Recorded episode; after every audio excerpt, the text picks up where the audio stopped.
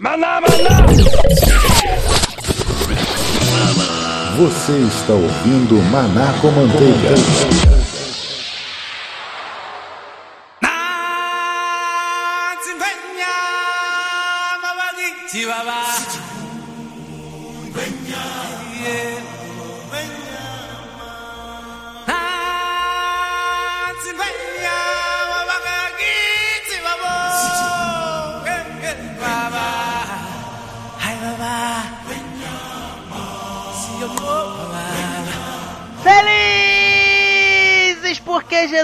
E você nos ouve! Estamos começando mais um Maná com Manteiga! Meu nome é Márcio Moreira e a esperança é uma coisa boa, talvez a melhor de todas. E nada que é bom deve morrer. E eu estou aqui com o meu amigo Roberto Rodrigues. É isso aí, meus amigos. E os seus problemas você deve esquecer. Ratona Matata. Seguido dele, Rafael Burita. Fala, Márcio. E eu acho que tem uma bomba nesse podcast. Acelera e não para nos carros. E ali na cola desse ônibus, Kleber Pereira. Esse cara sou eu. A verdade é que 20 anos não são 20 dias. Por último, mas não menos importante, jamais menos importante, meu amigo Max Gama. Run, Max, run! Isso mesmo, amigos. Hoje nós vamos falar sobre o saudoso ano de 1994 no cinema. Nós vamos falar dos filmes que estão fazendo 20 aninhos esse ano, que estão completando 20 anos. Bater esse papo gostoso, mas claro, depois de assuntos da mais suma importância para a manada.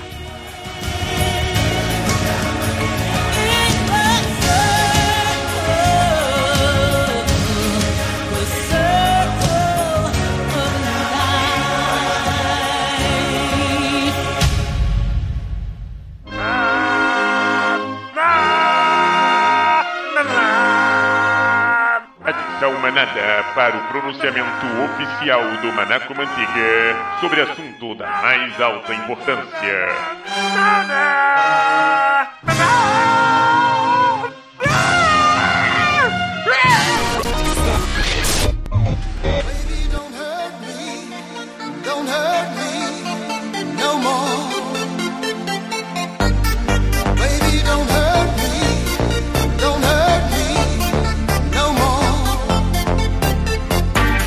manada que nos ouve. Estamos aqui no momento de, como disse, de suma importância. Há um tempo atrás, nós aqui no Manaco Manteiga avisamos que estávamos com novidades, com grandes novidades por vir, coisas para avisar para manada, para aquele que nos acompanha aqui no Manaco Manteiga, que iriam fazer o Manaco Manteiga mudar um pouco para você que nos ouve e bastante para nós.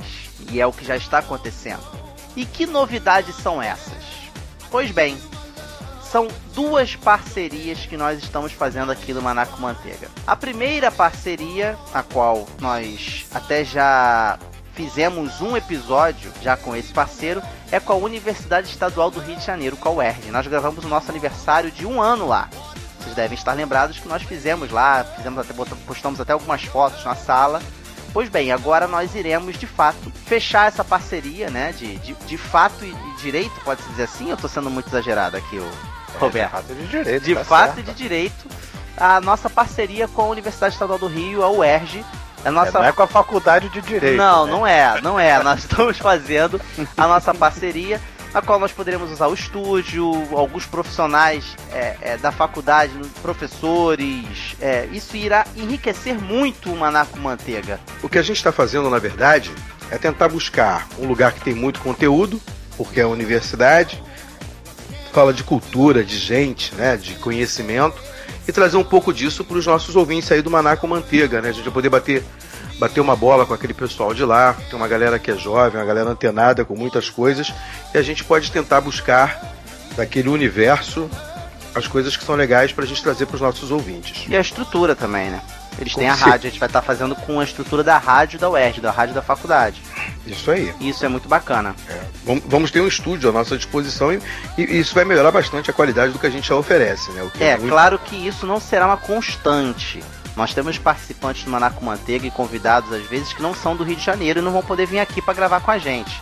De vez em quando a gente vai ter um episódio ou outro com esse, com esse pessoal, às vezes inserções dentro do episódio que a gente vai estar gravando. Então a gente vai ter mais um leque, mais uma opção de conteúdo, entendeu? A gente não está mudando o formato do nosso conteúdo, a gente vai ter mais uma opção de conteúdo para oferecer a vocês. Oh, baby.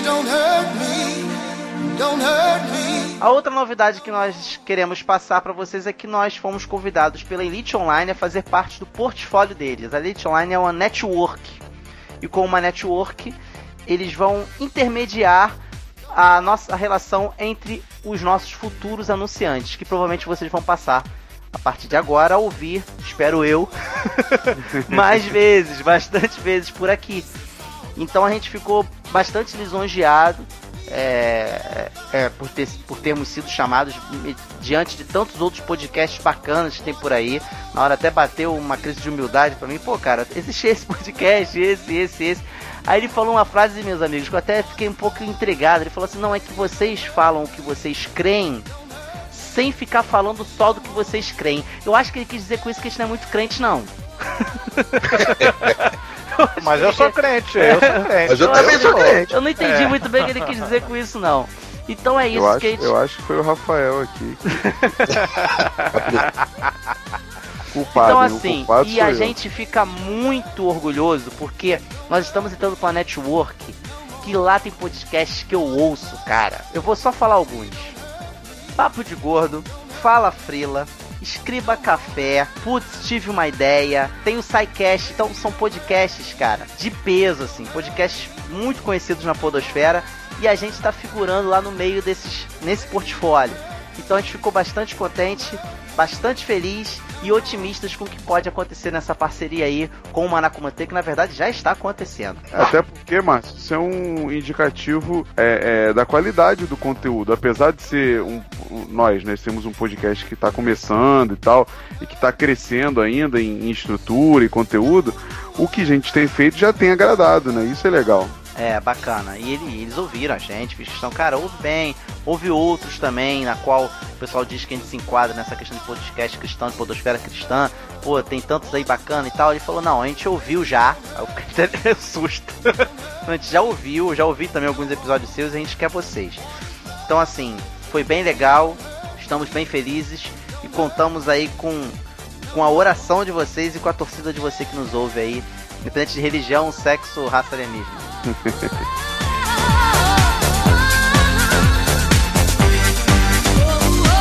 Você já sabe onde nos encontrar. Estamos lá no facebook.com/barra manacomanteiga, Twitter lá no arroba manacomanteiga e em alguns vídeos lá no YouTube, no youtube.com/barra manacomanteiga.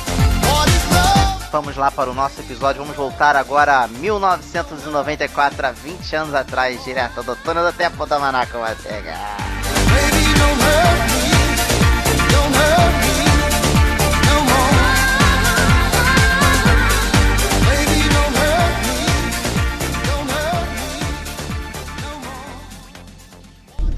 Maná, maná. Maná. Maná, maná. Maná,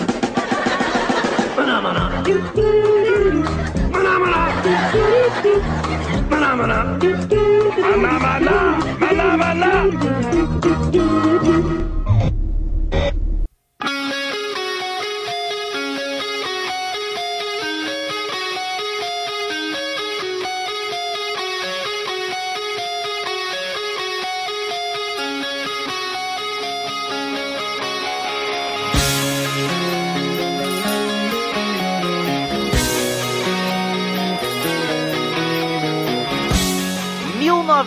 1994. Oh, meu Deus do céu. Faz tempo. 15 aninhos. 15 aninhos que eu tinha. 1994, é. Tá ficando velho. É, ou você achava que eu também fazia 20 anos esse ano também, que nem os filmes que a gente vai falar. Eu nem faço essa conta. Não tem como, né, cara? Assim, e eu estrategicamente chamei aqueles que com certeza não eram zigotos em 1994, né? Eu era quase isso. Eu era quase Não isso. mete essa, Rafael. Não mete O essa. Roberto, o Roberto eu sei que já dirigia, já. É, eu já dirigia já. Roberto já dizia. Que, que, que- vamos lá, vamos começar aqui. O que, que vocês estavam fazendo em 1994? Começa então você, Roberto. Você que já. 94 foi o ano que eu conheci o Kleber. Olha aí, gente. É verdade. WB Informática. É isso aí. 94. Que isso, um curso isso? Era. Tem curso nome de de óleo, óleo de, de, de lubrificante. Não, esse é WD. Lubrificando o seu conhecimento WD, computacional, né? Lubrificando a tua vida digital. É, em 94 eu tava começando a ter experiência com monitores de fósforo, cor de abóbora, verde. Era isso que eu tava fazendo. Eu trabalhava como office boy no antigo contínuo, comecei em Aham. 92 e, e, enfim, ainda tava nas ruas ainda. Nas ruas, era um moleque de rua. assim. Moleque de rua. É, mano. Ficava lá na central, lá, pedindo É. dinheiro. É, Cinelândia, era Cinelândia. Tá tendo o primeiro contato com fósforo, cheirava o fósforo, não. É, Vida dura. Testemunho, Boa. irmão. Testemunho. Testemunho tem que sempre ter, ser desgracento, testemunho. Tava na rua, cheirando fósforo, laranja, fósforo verde. verde. Choveu no meu chip. Tem, tem que explicar o que que é esse negócio de fósforo verde e fósforo laranja, porque a galera de hoje não sabe o que, que é, É, hoje em dia eles não sabem, é, realmente, os monitores Eu, eu, coloridos. eu acho, acho que todo que, mundo a acha gente que. isso. Eu acho que no- a gente já no- falou isso já nos Desantenados. Confere Eu lá. Se não Eu explicou, pelo menos citou, falou com sau- de maneira saudosa lá. Vale a pena quem não ouviu conferir lá. Isso. Você, Rafa? Ah, eu era uma criança, eu tinha 11 anos. né? É, eu tinha 15, eu me lembro de muita coisa também, cara. Tinha 15, 11, eu também me lembro muito dos 11 anos. 15 anos já, já tinha já dado uns beijinhos já, ah, né? não, cara. Falei aqui já em podcast já aberto aqui no Manaco Isso, Manteiga é já. outro podcast. Tem outro podcast que meu primeiro beijo na boca foi com 19, cara. Que 15 isso, anos de hoje não é a mesma coisa que 15 anos de antigamente, cara. Eu era Não, um 15 mongolzão anos gigante. de um nerd, os 15 anos de um nerd não tem são isso. igual aos 15 anos de um outro garoto normal. É, ainda tem isso, ainda tem isso também. 15 anos eu tava terminando o meu ginásio, tava na oitava série, antiga oitava série, não sei se ainda tem ou se termina antes ou termina depois, tô por fora, confesso. Ah, É, mudou muita coisa. Mudou, né? Não, a oitava série agora é nono ano, né? Nono ano, Aí, mas ó. tem uma É, oitava, agora pra é chegar no nono nono tem que ter uma oitava. né? É, é, E agora é por, é por ano porque o que antes a gente, a gente chamava de CA, CA, agora é uma das CA. séries, né?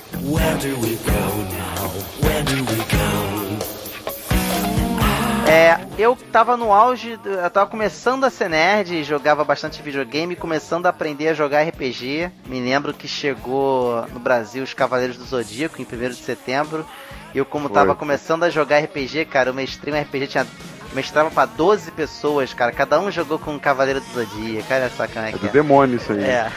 mas é, mas, mas era brabo mesmo, cara. Tu tinha a mãe passando na, atrás da porta ouvindo lá. Você vai ser lançado pro sétimo inferno, cara. É complicado, cara.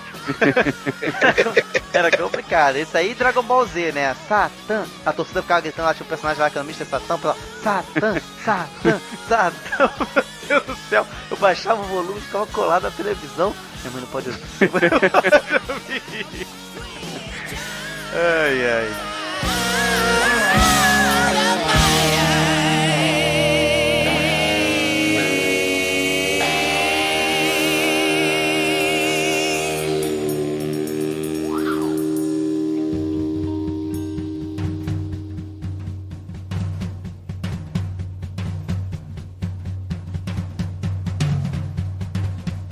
Cara, eu tava fazendo uma pesquisa e é Coisa boa, mas inacreditável. muita coisa bizarra.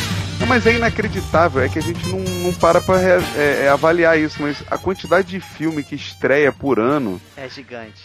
é inexplicável, não dá pra você contar, cara. Ah, Tudo você, bem, você assim. contou só cinema ou contou VHS também na época? Não, eu dei uma olhada na lista de cinema estreia, né? No Geral. cinema. Só que você tem. Dá umas 80 páginas, sem exagero, de, de internet. É, lá no 80 IMDB dava mal- mais de 1.500 filmes, assim. É Mas óbvio que eles contam de outros países também, não só os Estados Aham. Unidos. Mas é muito filme, cara. É muito E conta filme. programa de TV também, né? No IMDB. Filme que foi feito só pro home video, é, em qualquer lugar do mundo, filme cinema iraniano, enfim. É. Mas Isso teve aqui- muito filme bom, cara. É, a gente quer falar, dar destaque mais aqueles que mais marcaram a nossa época, né? Pra quem tava Fala lá. de Blockbuster, né, cara? Não só blockbuster, por exemplo, o que, a gente, que eu vou falar aqui agora do, do mês de janeiro foi um blockbuster. Lendas da Paixão, quem viu? Eu vi. Nunca vi, nunca vi. Filme desgracento, né? Lendas. Cara, só tem desgraça naquele filme, né? Baseado num livro, né? É o com Brad Pitt, não é isso? Isso, Brad Pitt, Anthony Hopkins e um Wolverine genérico lá que tem. Wolverine Um cara lá, genérico. cara, um ótimo Wolverine genérico lá. É, o filme, se não me engano, passa num lugar inóspito pra caramba. Os irmãos são amigos pra caramba, mas aí aparece uma mulher, pronto, acabou. Acabou, Acabou. a paz Sempre entre os tem. irmãos. Aí começa a brigar e tal, aí começa a morrer um a um. Antes da gente começar a falar dos filmes, é bom te deixar bem claro o seguinte: são 20 anos que esses filmes têm. A gente vai estar com spoiler free, certo? Não, é. Spoiler free, com É, certeza. toma um certo cuidado ali aqui, mas, mas acaba falando o Quem contexto. não viu em o 20 texto, né? anos. Se for um spoiler assim que vai estragar muito a tua, né, muito a tua diversão, a gente não vai falar. Mas eu acho que nenhum filme desse aqui tem um spoiler nesse naipe, né? Nesse nível. É, esse, por exemplo, o Tristão não morre no final, não. O Brad Pitt vai vivo até o final. É, vai vivo até o final. Tu acabou de falar o spoiler. Até o final. Ele vai vivo até o final. Tá vendo? Então, não tem. Não, não morreu, porque todo mundo espera que o ator principal, numa tragédia braba como era esse filme, fosse morrer no final, né? Mas ele não morre, quem morre é o irmão. É uma desgraceira. Não, morre todo Bonitinho. mundo. Morre todo mundo, Kleber.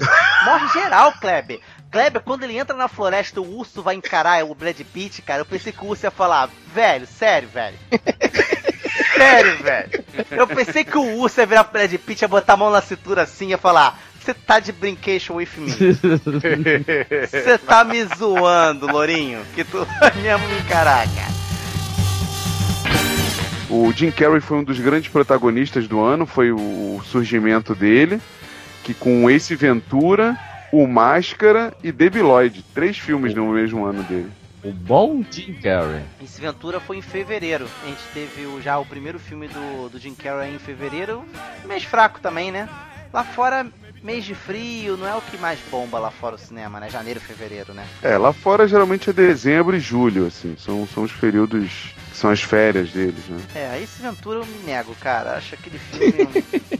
cara, eu Mas por acho. que, cara? Ah, Tadinho, tadinho dos bichinhos. é um overrated É, o- danado. O Detetive Jim de Animais. Jim Carrey consegue ser mais exagerado que o Máscara, cara, nesse filme, cara, sabe? Ó, eu posso, eu posso te dizer que ele, tanto no Ace Ventura quanto no Debi Lloyd, foi indicado ao Framboesa de Ouro como pior revelação. É. Que isso? Ele foi indicado mesmo, mas ó. Foi indicado. Não ganhou, mas foi indicado como pior revelação.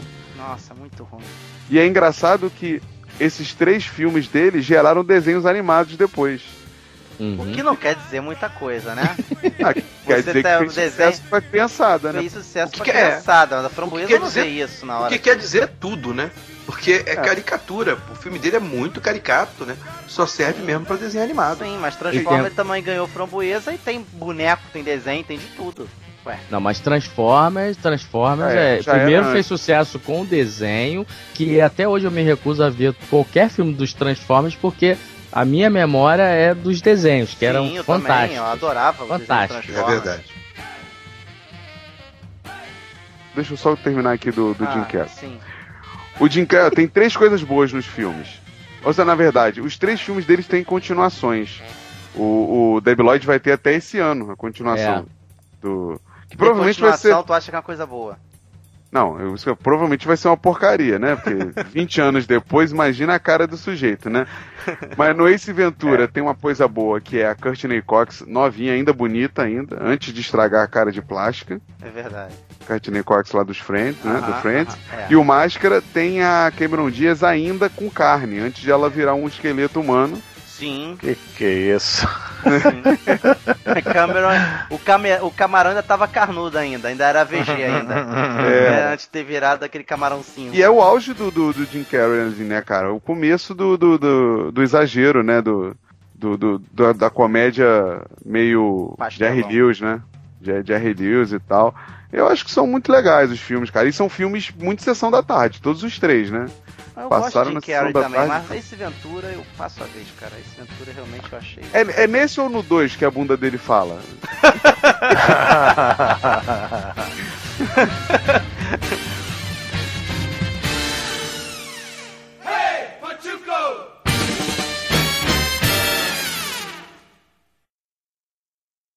Come here, baby. You know you drive me up a wall, the way you make good the nasty tricks you pull. Seems like we're making up more than we're making love. And it always seems you Bom, got Tem, tem outro filme aqui pra falar que, que fez um certo sucesso, que é. Flin... Não, Flintstone não, não sucesso. Caraca, pegou pesado. É Ah, mas um filme que eu gosto muito, gosto muito, tem uma nota muito boa, que é o True Lies, do, do, do Arnold True Lies Schwarzenegger. é fantástico. bom. O Lies é bom. True Lies, ele é Esse é bom mesmo. fantástico. Me Até amarro hoje é bom. filme. Até hoje, até hoje. Os efeitos Ele é especiais na época. E ele, e eles apareceu naquele mêsinho que é o mês Arrasa Quarteirão, né? Que é o mês Ele foi que- lançado como. junto como com. Máscara, Quatro Casamentos e um Funeral, Forrest Gump e Rei Leão. É, e ele, e ele é do James Cameron, né, cara? É, Não, é um cara, filme, True Lies é muito engraçado, é divertido. é um filme bem diferente do que o James Cameron. Tem faz, ação, assim. tem comédia. Cara, é muito bom, É. é, muito bom. Gosto Você sabia que ele é um remake de um filme francês? Não, você não sabia Eu não agora. sabia, não. É, ele, ele não, não é um filme original, não. E dizem que a Jamie Lee Curtis, ela dispensou dublês, assim, pra fazer algumas cenas Hum. e tal. Ganhamos respeito, Jamie Lee. Eu que eu gosto dela também. Filme bem legal. O Arnold, uma vez, eu tava lendo assim, uma vez o Arnold disse que quase caiu naquela cena do cavalo. Hum. Que, que o cavalo realmente perdeu o controle, ele quase, ele quase foi pra baixo, assim. Não do prédio, que provavelmente aquilo é uma edição. É uma pena porque nesse ano o Arnold fez. Ele fez um outro filme que só a graça de Cristo, que foi Júnior, né, cara? Pô, Júnior era- assim, é Júnior divertido. era- Ele engravida, cara. Horrível. Ah, com, com o Danny DeVito? Pois É, é, cara, quiseram fazer um segundo Irmão Gêmeos, O né? irmão gêmeo foi o legal. O irmão gêmeo foi até legal, mas esse Júnior, meu Deus do céu. Cara, não ah, dá, ele engravida. Quando é que você ia ver o Schwarzenegger com barrigão de Ele com aquela cara, É. fazendo aquela cara com contração, meu Deus. Não, do de peruca, de peruca, fingindo que era uma Peruca, mulher no, Nossa, no acampamento. cara, isso é muito bizarro, cara. Sessão de bizarrice. Meu Deus do Muito céu. bom, É um ruim que tu gosta, Rafael. eu me divirto com isso. Nossa, é muito Mas, mas eu sou suspeito porque eu gosto de qualquer filme desses caras, entendeu? Qualquer um. Eu acabei de ver aqui o mês de junho, o cliente. Cara, pô, esse filme é muito bom. Eu não assisti, cara. Do que, que se trata? Ele, ele, o- que me chama mais atenção é o autor do livro, né? Porque eu li os livros dele, o John, eu não sei falar, traduzir o nome dele, Grisham. Ele, cara, ele escreveu a firma. Ah, Max, Max mostrando aí que é, É, cara, mais ca- do que filme na, na, na É dele. verdade, é verdade. Não, e, o- e o que mais interessante é que os outros livros dele. A impressão que me dá, eu não, não me aprofundei na biografia dele, mas ele só escreve livros assim, sobre temas de direito. Entendeu? Nos- principalmente nos Estados Unidos, que tem um livro dele que é fantástico, eu não vou lembrar o nome do livro agora, mas é- o tema é o seguinte: o cara, o advogado, ele é um advogado fracassado, ele sai pelos Estados Unidos em busca de pessoas que têm é, histórico de erros médicos, tipo cidades inteiras que tem, tipo, ah, tem um erro médico lá no- na cidade tal. Ele vai na cidade, monta um esquema e capta todo mundo e, e começa a fazer as ações coletivas né, nas cidades. Cara, o livro é muito bom, cara. O livro é muito interessante.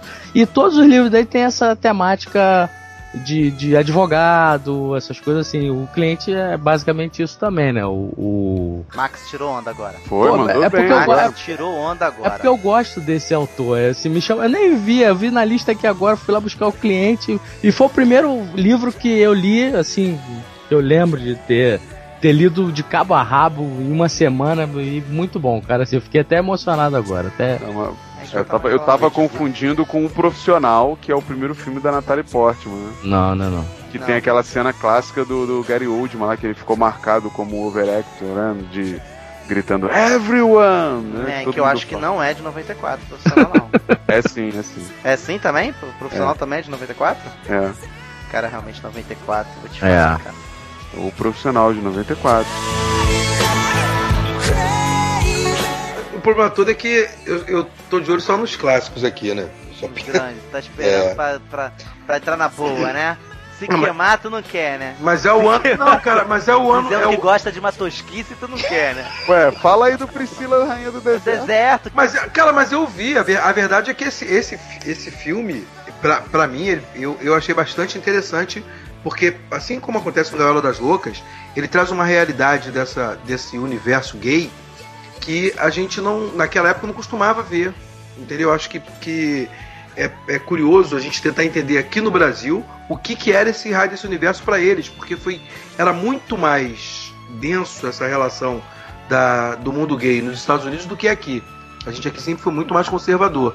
E acho que esse filme, pelo menos para mim, eu, eu já não era nenhum garotinho, né? É, Eu já era maduro.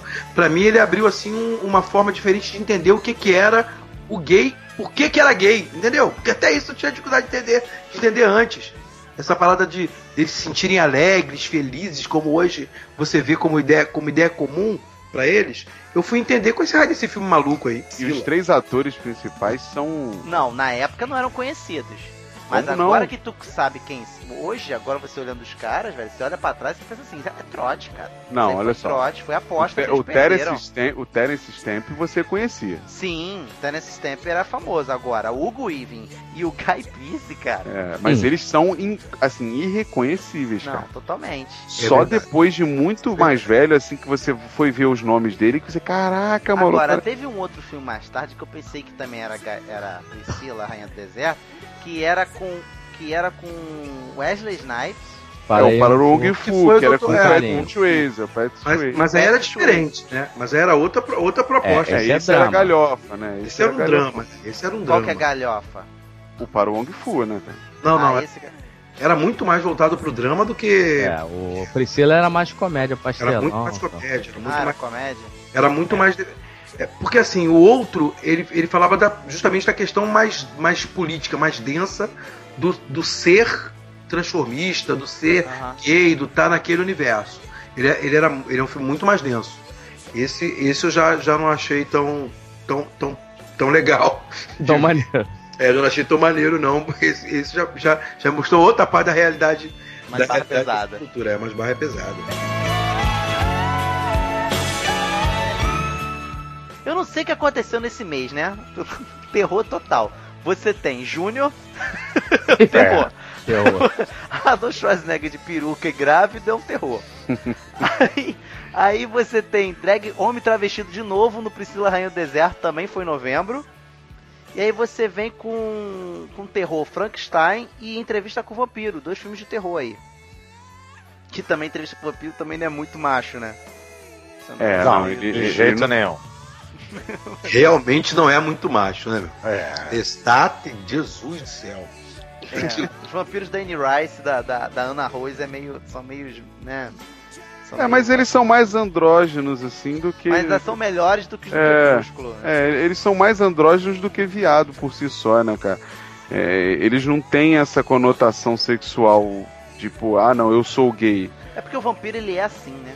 É, ele é assim, não é, não é assexuado, mas ele ele curte os dois lados, assim, no filme. É bem claro isso. Não, mas na saga é Crepúsculo ele não é assexuado. Na saga É. Crepúsculo ele quer casar, pô. Todo vampiro é meio, é meio, né?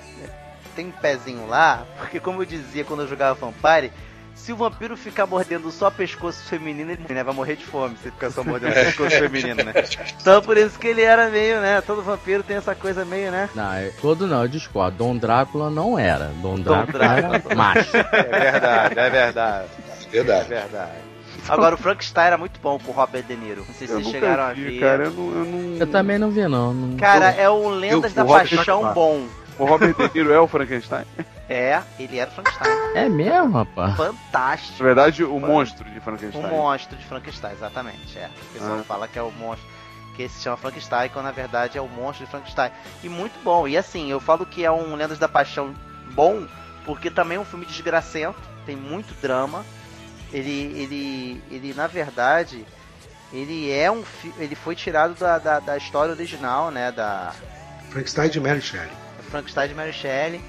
E assim, é muito bom, cara. Eu achei bem fe... assim, bem fiel à proposta original. Não li o livro da Mary Shelley, claro, não vou aqui pagar de, de culto nem o Max que leu o livro lá do carinha. Mas não, assim. não sou culto, só li É. o livro, dei sorte.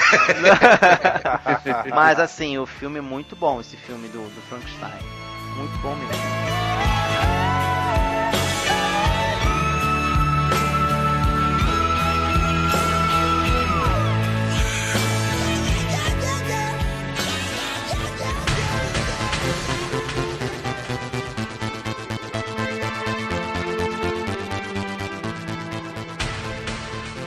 E, e as adaptações, Márcio, desse ano? Adaptações, como assim? Você tá Tem, falando tem de algumas heróis, por tem, exemplo? a- tem heróis? adaptações de, de quadrinhos e teve adaptações de videogame. Cara, eu vi uma foto do Quarteto Fantástico que eu não me atrevi a clicar. Eu Eu postei lá no Crente que é Nerd. e o filme, inclusive, está completo no YouTube para quem tiver a curiosidade de ver. Pra quem tiver coragem, né? Você quer Um dizer, né? filme feito em 94 com cara de 58. Cara, olha só, eu te digo, vale muito a pena ver pela tosqueira. A história do, do- desse filme do quarteto é meio bizarra, porque a Marvel tinha vendido os direitos dele e o a, empresa que comprou atrasou e se não entregasse o filme logo tinha que pagar uma multa de 5 milhões. Aí ela falou assim, cara, vamos lançar essa porcaria do jeito que tá aí mesmo e tal. Só que aí a Marvel foi e bloqueou. Então o filme nunca foi lançado, efetivamente, entendeu? E, e, o, o Johnny Storm no filme é aquele menino do cinema, cinema em casa que sabia voar. Lembra daquele garotinho do filme? O garoto que sabia voar? Não, cara, não lembro. O molequinho ficava no telhado de casa todo, todo dia depois da escola com o braço aberto. Cenário underground do cinema, isso eu deixo pra você, Rafael. Eu gosto de tosquice, mas eu descobri alguém que gosta mais do que eu, cara. Era isso, era isso. Mas ele, assim, esse filme é muito ruim. Muito ruim mesmo. Só que não, não, não perde muito pros filmes do quarteto que foram lançados depois, não, cara. Não perde muito, não. O, também tivemos a adaptação de dois games. Double foi. Dragon, É, que é triste. muito. Muito triste. E Street Fighter, que eu me lembro que quando anunciaram, eu fiquei maluco. E eu que, é, e que é mais triste porque o filme é tão ruim que o, que o eterno o eterno Gomes da família Adams faleceu meses depois do filme de desgosto. de Tanto que o filme é uma porcaria, cara. O último filme dele, cara. Nossa, o último filme dele é Street Fighter. O cara, é- o cara, o filme é muito ruim, bicho.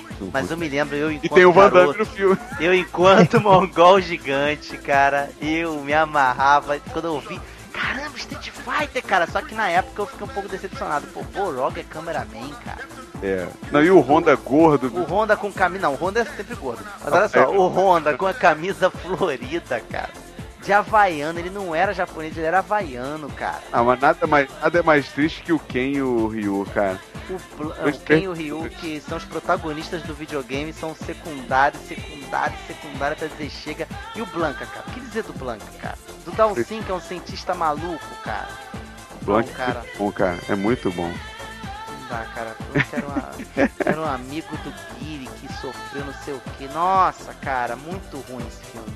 Meu Deus do céu, cara. Street Fighter era muito tosco, cara. É Só tristeza. valeu pro Van Damme fazer aquela. Ele, ele fez a gilete, né? Ele fez a, a gilete do golpe do, do videogame no Raul Julia. Foi, foi. Aí, É, aí o a Raul Júlia fala assim no final: Game over! Muito É muito ruim, cara. Rhythm is a dancer. Rhythm. You can feel it, Aproveitar que estamos aqui com o nosso magistrado, aqui na nossa banca, perguntar, Arnaldo. Pode, é, Arnaldo. Assédio sexual, Arnaldo. Eu me lembro quando esse filme saiu, cara. Esse foi som. o começo dos filmes de tarado do, do Michael Douglas, né? Não, não foi o começo. Antes de Assédio Sexual, ele já tinha gravado já. Já tinha gravado com a Sharon Atração Stone Fatal. e o Atração Fatal. Ah, entendeu? ah. Tanto que, tanto que a Sharon Stone fez o profissional e ele foi pro assédio sexual no mesmo ano. E na mesma vibe. Esse Cara, assédio sexual é aquele. que ele, ele, ele é Ele é, o colocado no ele, é, canto. ele é patrão dela. Na- Ah. Não, não, não, não, não. Ela Não é é, isso? patroa. É o contrário. Ah, Ia não, ser mas- muito óbvio. Foi isso que criou o frisson. Era ele ela que é tava sendo chefe dele, assediado. de verdade. Ele é. Ela que assediou ele. Ele é o executivo. Ele, ela é a Qual, é aquele outro filme que ela faz que ela é assediada pelo Ro- Robert Redford? Lembra? Ah, isso aí é o. É o proposta decente. Mas é antes desse ou é depois desse? É Porque antes. aí ela tá em outra posição, né? Ela tá na pessoa que é assediada e, e recebe um dinheiro pra ficar com o chefe, né? Engraçado, né? Como eles invertem, né? É, parece que é pra, pra é pra quebrar poder o galho, usar, né? é, até pra poder usar a história, né? E Proposta Indecente é, é um pouco antes, né? Porque é de 93. Ah. Sim, e o assédio sexual ela vem com tudo. O assédio 94. sexual ela tá vindo em cima do cara, o cara Isso, "Não, isso quero, tudo, é- isso Inverte tudo papel. Todo mundo inverteu o papel, né? Eu não quero, É. não quero. O cara no Mas canto um assim, depois da hora, foi fazer hora extra. A mulher já. A mulher já tava de olho nele. Ele não tava afim. Devia ser crente, era um né? plano, o cara, cara, era um fiel plano. E tal. Mano, E faz plano, hora cara. extra, cara. Não, o Michael Douglas é a única coisa que você não pode chamar ele, Márcio. É de Ah. crente, cara. Esse maluco, cara. Esse maluco é um tarado, cara. Isso que é o mais irreal, cara. Esse Esse que é o maluco. mais... Botaram o Michael Douglas. Michael Douglas pra ser assediado O sexualmente. cara só. Tá O de cara. Vamos, brincadeira. vamos elevar aqui o. Vamos elevar a faixa etária do. Aí vai do aparecer de novo o urso lá do Lendas da Paixão vai falar, tá de brincadeira comigo. Você vai ter que botar na Tá tela do zoando. podcast aí. 18 é, anos. 18 anos. O Michael Douglas é o cara que teve câncer na garganta porque fez muito sexo oral. Isso. Que isso.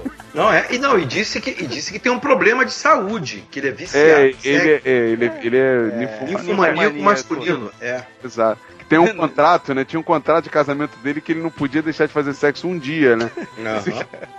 Cara, que piada, Então, né? aí botam ele pra fazer. Não quero, eu não quero, moça. Moça, vira isso pra lá, moça. Eu não quero. Não, mas você viu o filme, ô Márcio, você Foi viu por filme? isso que logo depois ele Ah. fez aquele filme do. que ele, ele estoura e sai matando todo mundo e. que ele ficou nervoso, ele O não dia de podia. fúria. Ele, O dia de eles botaram fúria. ele reprimido, ele tava contracenando lá com a. Com a qual é que é o nome dela? Pô, no auge, deu um Demi Moore. Demi no auge. Moore. Demi Moore no auge. Ela tava, ela tava na beira de fazer strip. Não, striptease ela tava já caindo já. Tava. Mas assim, ele, ele ali no auge da Demi Moore, né? Tava ainda, né, a flor do campo, depois que virou tiririca do brejo.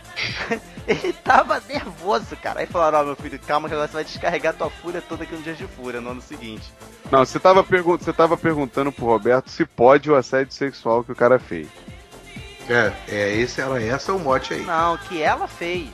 Mas o, o, Márcio, mas não pode, cara. Assédio, assédio sexual é, é assédio independente de quem.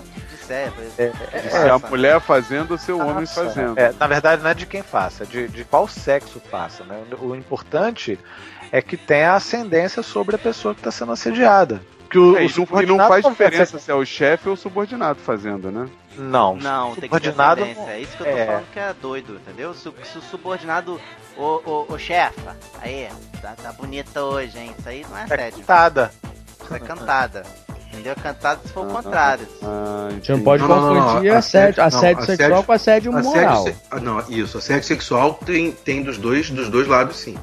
Assédio moral é que é, é que é pela relação de poder. O assédio sexual é a invasão da, da privacidade sexual do outro. que a gente está falando é, tá na lei 10.224 de Olha aí, 2001. taca logo na Esfrega cara, na logo. cara. Taca Tá logo. esfregando igual a Demi Moore esfregou na cara do Michael Douglas. Ah, não quero, não Taca quero. na mão, Roberto. Vira essa lei pra lá, a lei, a lei é só. fria, eu não Deu quero. nova redação ao artigo 216. Olha aí.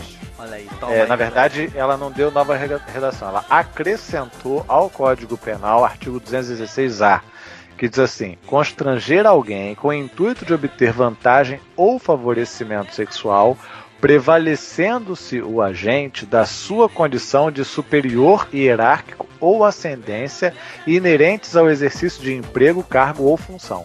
Aí, Pena, tá detenção de 1 um a 2 anos. Caraca! Enquadrou. Agora saiu Mas isso, é só- Kleber. mas isso é assédio sexual? Bom, no Código Penal, sim.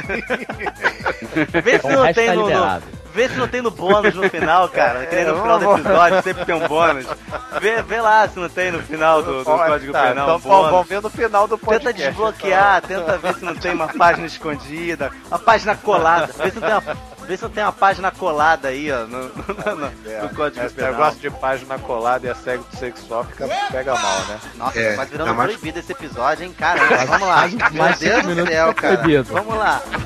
Jesus da glória.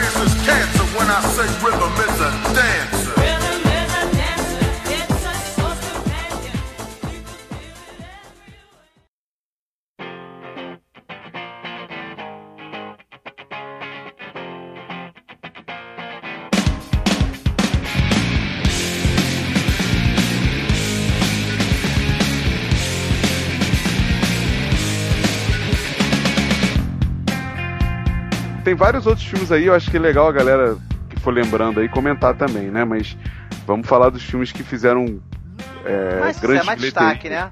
É, mais destaque.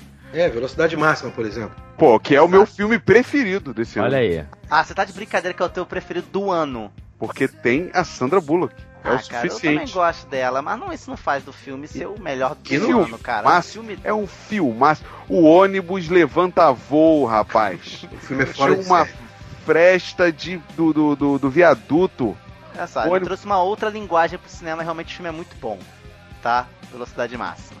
Só que, cara, é, um, é o primeiro de muitos, né, cara? Assim, eu acho que o mérito tá aí só. Não é um O filme é tão que- bom, o filme é tão bom que gerou uma sequência dentro de um navio, cara. Dentro Também de não podia parar o navio, não. Velo- Tem a Velocidade locomotiva máxima. também. A locomotiva translocada também que teve. Não, mas isso não tem nada a ver com velocidade máxima. O, o incontrolável do. do... É.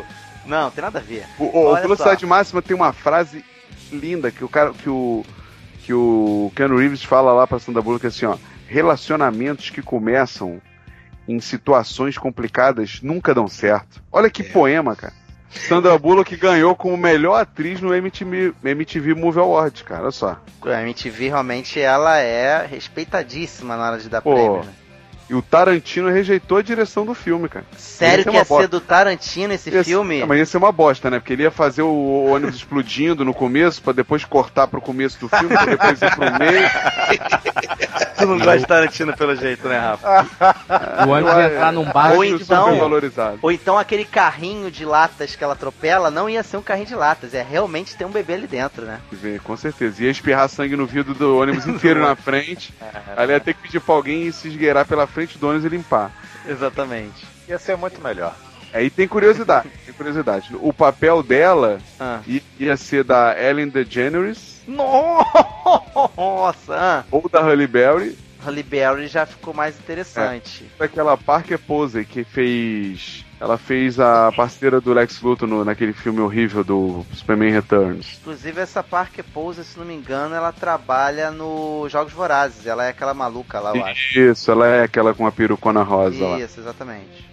E pro papel do, do Ken Reeves foi cotado o Jeff Bridge, eu acho que não teria muito a ver. E teria Stephen Baldwin ou Johnny Depp. Aí já seria interessante. Já seria. Não, o o John- Johnny Depp, ele é o maior tapa-buraco de Hollywood, né, cara? É, No próprio Entrevista com o Vampiro, o Johnny Depp foi cotado. No, no filme que a gente vai falar daqui a pouco aí, que é o Som de Liberdade, também ele foi cotado. Cara, e não dava nem pra. Não dá pra imaginar o, o, o entrevista com o vampiro sem ser com o Brad Pitt e o Tom Cruise, né, cara? Não dá, não dá, não dá. Mas alguns até dá pra imaginar algumas substituições, cara. Dá pra imaginar. Mas vai, continua se deleitando aí. Naquela hora, tu acha mesmo que o melhor filme do mundo, que ele simplesmente ele, ele pula de uma parte mais baixa, o ônibus, pra uma parte mais alta. E, e levanta voo. E o Cara- combustível não acaba. É o famoso acelera pra resolver, acelera. Na É. dúvida, acelera. Nossa, cara, realmente. Isso falar. quem tá falando é o fã de Velozes e Furiosos. É isso que eu tô entendendo? É aí, tá vendo? Cara, assim eu- que a gente olha, pega, olha mano. só, vocês, Assim que a gente pega. vocês, Velocidade máxima é o pai de Velozes e Furiosos. pai de Velozes e Furiosos, é Velocidade Máxima e a mãe é Caçadores de Emoção.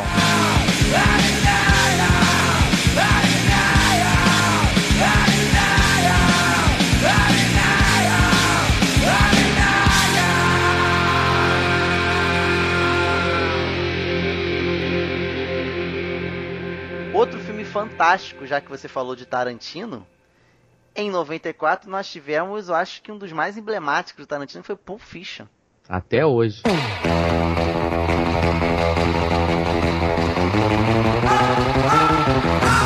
É o melhor na sua opinião, Max? Não porque tem outros melhores na lista, mas é um dos melhores. É muito bom. É, é o filme que trouxe o John Travolta de volta, né? Porque É. tava esquecidão, né? E o Samuel Jackson também. E Samuel Jackson tava feio pra caramba. Samuel Tava, Jackson, tava. antes disso, eu só me lembro dele fazer aquele assaltante lá naquele restaurante no Príncipe em Nova York. É, mas aí acho que. é Era o Samuel Jackson, cara. Mas ele acho que nem é acreditado, Nem acreditado, né? mas foi a última vez que eu me lembro do Samuel antes. É, não- eu não sei. Eu, eu, porque o Samuel Jackson ele é o, ele é o cara onipresente, né? Ele, ele tá em todos os filmes, então. Tarantino, sim. Ele esteve em Jurassic Park um ano antes. Ele era aquele cientista. Jurassic Park 1 ou 2? Um. Um. Ele era o cientista. Tava fumando um cigarro o tempo inteiro. Ah, tá, é verdade. Mas acho que foi o primeiro papel forte dele. Depois foi o Pulp Fiction. O que você achou de Pulp Fiction, Roberto? Cara, eu achei que Pulp Fiction vai te assustando a cada cena, né, cara? Ele conta ali as, as histórias de cada um, isoladamente. E, naque, por exemplo, na hora que o John Travolta. Não, John Travolta não, Bruce Willis. Como é que é o nome do Bruce Willis no filme? Não me lembro agora. Eu também não vou lembrar, cara. Ah, você que assistiu tinha a menos- parada de tempo. Mr. White, não tem? Um- Não, era isso de- aí é canja aluguel. Mr. White, Mr. Pink, Mr. Black, isso aí é canja aluguel. No Pulp Fiction eh, não tinha isso. Peraí, deixa eu procurar aqui.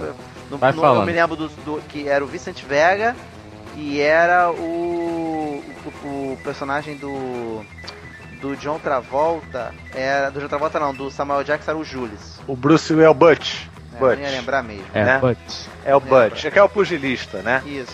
Cara, na hora que o Butch vê o, o cara lá, né, o gangster lá, né, sei lá, o, o criminoso que tá querendo né, acertar contas com ele, ele tá, ele tá voltando da casa que ele foi pegar o, o relógio do pai, né?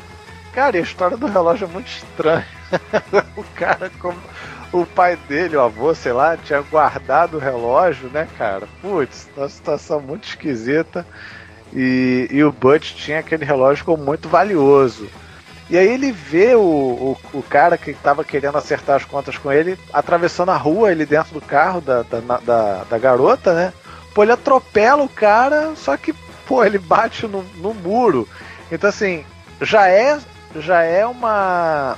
Já é uma surpresa ele atropelar o cara, né? Ele Aham. bater no muro é outra surpresa. Não, o filme é cheio de dessas coisas. Caraca, é cheio de, de, de Você coisas. tem o assim. garoto que morre do nada, porque a arma dispara do nada. É, O que, que tinha pô, na maleta? O que, que tinha na maleta? Ninguém sabe.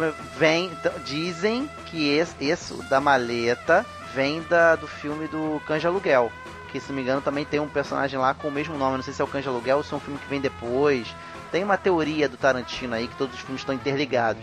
Mas o bacana é a, é a- é a- é o método que o Tarantino usa pra fazer os filmes dele é imitado depois e às vezes até referenciado. Os Simpsons tem um episódio que é assim, um dia de Bart. Aí começa a contar o dia do Bart todo no ponto de vista dele. Aham. E aí, ele, ele tá andando assim, aí daqui a pouco sai no esgoto e tal, tu não entende muito bem por que, o pai dele passa na frente dele, depois um dia de Homer. Aí tu vai entender por que, que o Homer passou na frente dele, por que que, entendeu? Depois um dia da Meg, sabe? Eu acho é, é muito bacana, eu, eu É gosto. no Eu- estilo do Quentin Tarantino. é, é né? o estilo do Quentin Tarantino, ele vai contando histórias que vão se cruzando no decorrer do filme inteiro. Eu acho bem legal. E os papos no sense, né? É. Tá, aquele, aquela, aquela cena do quarteirão com queijo. Quarteirão com queijo. Como é que ele se chama na França? Na França. Na França não, na, é, na França não, Na na, Holanda, França, é. na Europa. Na no- França. Na França? É que é, o Royale. Royale com queijo, né? Porque o Vega ele tá voltando da Holanda e tal, e tá contando como é que foi as coisas lá na Europa. E ele, e ele recita um, um trecho da Bíblia inteiro pro cara antes de E matar. não é o trecho certo, né? Ele é só em É um, te- é um texto inventado, É né? inventado. É, assim. ele, para cada vez que ele vai matar alguém, ele dá uma. é só o final que é o mesmo. É o Então tá- Ezequiel Ah, é. 25 e 17. Você lê a Bíblia, Brad? Leio sim. Pois tem uma passagem que eu memorizei que se ajusta bem a essa ocasião. Ezequiel 25, 17. E ele fala que é, mas é aquilo é tudo a cabeça dele. É. Não, ele mistura, ele, Ele ele, mistura ele cabeça troca dele. umas paradas pra, pra cada personagem que ele vai matar, sacou? É? E Cara, fala assim, é. quer ver? Eu, eu tenho o texto aqui anotado aqui. O caminho do caminho justo está do cercado justo por está todos os lados cercado pelas por iniquidades todos dos os egoístas, lados pelas pela iniquidades dos do egoísta e pela tirania dos maus. Abençoado seja aquele que, em nome da caridade e da boa vontade, conduz o fraco pelo vale da morte, pois ele é verdadeiramente o guardião e o protetor dos filhos perdidos. E eu tornarei deles grandes vinganças com furiosas repreensões sobre aqueles que tentam envenenar e destruir meus irmãos.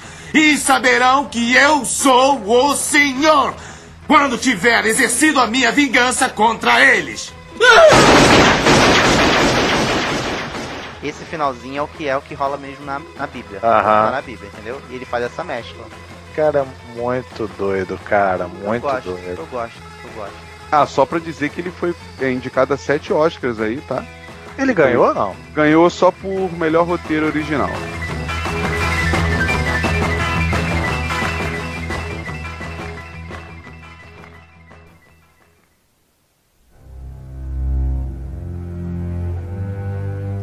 Falar aqui do meu filme do- da minha vida.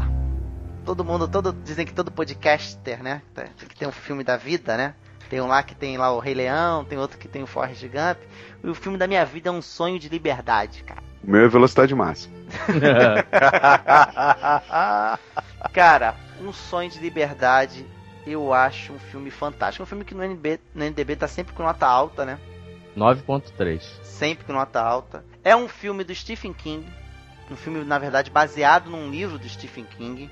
É do né? Frank Darabont. Isso, exatamente. Diretor. Eu acho o tipo de filme que ele, entenda o que eu vou falar, ele não é o melhor do ano, na minha concepção. Mas é o filme da minha vida. Dá pra entender? Não, né? Cara, dizer, é- mas ele, ele o já fato foi... dele ser o da filme da minha vida não quer dizer que ele seja o melhor. Mas ele é o filme que mais mexe comigo, assim, sabe? Mas Uhum. ele já é considerado por muitos, cara, como o melhor da história. Sério? É. Ele é considerado por alguns críticos como o melhor filme da história e é considerado também como um dos mais injustiçados no Oscar. Eu acho. Bem, eu não sei, porque o Forrest Gump, eu acho. Alguns também dizem que é o melhor da história, o Forrest. Sabia Aham. disso? Alguns Cara, mas é, é super valorizado, na minha opinião. Não fale assim. mal do Forrest Gump. Não, é porque, assim, ele é considerado por ser um filme, assim, é que Forrest Gump, cara, ele é um filme muito americano, entendeu? Então por isso que ele é considerado. Lá, ele é um filme, é, é no estilo daquele filme que passa no Natal lá, o... Grinch. Não, No Vista Rebelde, aqui no Brasil. não, não, não, não. O, o lá do Natal é aquele que o cara muda, é, ele, ele bate de carro, aí ele vem e descobre como é que seria o local sem, sem ele, se ele tivesse morrido, é o... Não é o Homem de Família, não, né? Não, filme preto e branco. Ih, A felicidade não se compra. A felicidade não se compra. Ele é, é, é mais ou menos considerado assim, sabe? Forrest Gump lá é uma representação da história americana, sabe? Da, da influência dos Estados Unidos. Por isso que ele é considerado assim. Então, a, gente eu- falar, a gente vai falar do Forrest Gump. Deixa eu terminar É. de falar do meu filme. Eu posso falar do meu filme, gente? Continue, Deixa eu falar do meu filme. Porque, olha só, realmente agora eu tô começando a achar, realmente tô falando, tô, eu tô comprando o que o Roberto falou. Eu tô começando a achar que ele é injustiçado mesmo. Você vê até aqui no Maná com Manteiga, até aqui no Maná com Manteiga, o Forrest Gump rouba a cena do, do Sonho de Sonho de Liberdade, cara. Olha lá, vamos lá. Sonho de Liberdade, ele é um filme que é estrelado pelo Tim Robbins, fazendo um personagem chamado Ed Dufresne. E o Morgan Freeman, que é o coadjuvante de Hollywood, né? Ele tá em todas. Ele sim, tá. Ele e Samuel Jackson disputam, eu sei, mas eu acho que o Morgan Freeman ganha. Não, é que, é que no, lá só tem três negros pra fazer filme. né? é o Samuel Jackson, Morgan Freeman e o. Não, não, o Não? do que faz o, não, o que faz o gangster, O Denzel Washington. Washington. São os três únicos que tem lá pra fazer filme. O resto é tudo secundário, assim. Então tá sempre os três em tudo quanto é filme, né, cara? Então, assim, Ô, esse Márcio, mas o- filme. O Tim, Tim, como é que é o nome dele mesmo? O Tim Robbins. Tim Robbins. Tim Robbins, ele, ele deu uma, uma queda depois Ele desse não, filme. é, ele não é um excelente ator. Ele não é um bom ator. Ele só é um, um ator ok nesse filme. É. É um ator ok. Ele, quem tava cotado pra, pra trabalhar. Olha só, quem tava cotado pra fazer o filme no lugar dele, cara. Olha só, os de sempre, né? Johnny Depp. Porra, no lugar dele, cara. No lugar dele. Ah, né? Não ia, eu acho que não ia ficar tão ruim assim, não, hein, cara. Johnny Depp acha? fazendo papel normal, sem ser maquiado. Ele é muito bom, cara. Johnny Depp. Tom Cruise. Imagina o Tom Cruise fazendo ele, cara, sendo atacado Correndo, pelos correndo- caras. É, correndo, correndo ele não ia ser estuprado, que nem ele foi lá na, na, na lavanderia, ele ia, ele ia correr. O Nicolas Cage, o ia Charlie ser irado, Sheen, cara, o Kevin Costner, o Tom Hanks. Que isso, cara? É, o Tom Hanks ia fazer. E ninguém topou? Vamos lá, o Tom Hanks, ele estava envolvido com o Forrest Gump. Então o. Tom Hanks, ele pulou fora. Beleza. O Kevin Costner preferiu fazer o Walter Old. Até porque foi ele que produziu, né? É, mas ele mesmo disse que se arrependeu de não ter participado desse filme, Faz sentido. tá? O Tom Cruise eu não tô lembrado porque que ele pulou fora. E o restante eu também não sei. E assim, quem ia fazer o papel do Morgan Freeman? Só branco ruivo. Ué? É, só brancão. Tanto que o nome dele era Red por causa disso. Ia ser feito por um irlandês.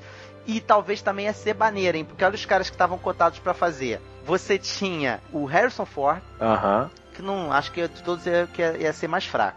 Paul Newman, Robert Redford Aham. E Clint Eastwood. Clint Eastwood. Ah, cara, mas o, o Robert Redford é um ator bem ruim, cara. Eu acho. Pô, ele- mas, Mas o Clint Eastwood ia ficar maneiro. hein? Tanto que depois os dois fazem até. Ele também não é um grande ator, mas assim, Ah, pro papel de prisioneiro, O talvez. papel de prisioneiro ia claro. ficar um, né? Ah. Ele já fez papel já de prisioneiro e outras vezes de filme de, de, de presídio, não fez? É, ele fez, o Mas- Robert Redford também fez. Tanto que o existe uma piada no fez. filme que o, o, o Dufresne pergunta pro, pro Red, fala assim, por que, que teu nome é Red? Aí ele dá uma risada porque eu sou irlandês, não tá percebendo? Uhum. Por causa que é ruivo, né? Aí eles dão risada, né? Porque ele é negro e tal. Aí manteve isso. Muito bacana, cara. Tem muita curiosidade legal nesse filme. O filho, o filho dele participa. Naquela foto do Morgan Freeman novo, não é o Morgan Freeman, é o filho dele. Hum, quando ele vai ser rejeitado na condicional, né? Isso, toda vez que ele chega lá, ele toma um carimbaço lá, porque ele vai com aquele discursozinho. Cara, esse é fantástico demais, cara. É. Ele chega lá, ah, eu poderia ser melhor, eu acho que eu mereço por causa disso. O outro, cara, como isso fala comigo, cara? Às vezes tem que falar. O quê? Não, às vezes tem que dar uma de maluco, sabe? Você gosta de às vezes ser muito certinho, chega lá, o cara, olha, eu vou fazer um bom trabalho. Parece muito uma entrevista de emprego uma vez que eu fui, que eu aloprei na entrevista de emprego no dia seguinte os caras me chamaram. Aí. Por causa que eu tava disposto a não ir pra aquele trabalho, porque era muito longe. Isso é uma história pra um outro podcast, né? Mas muito bom, cara. Sonho de Liberdade é o, é o filme da minha vida.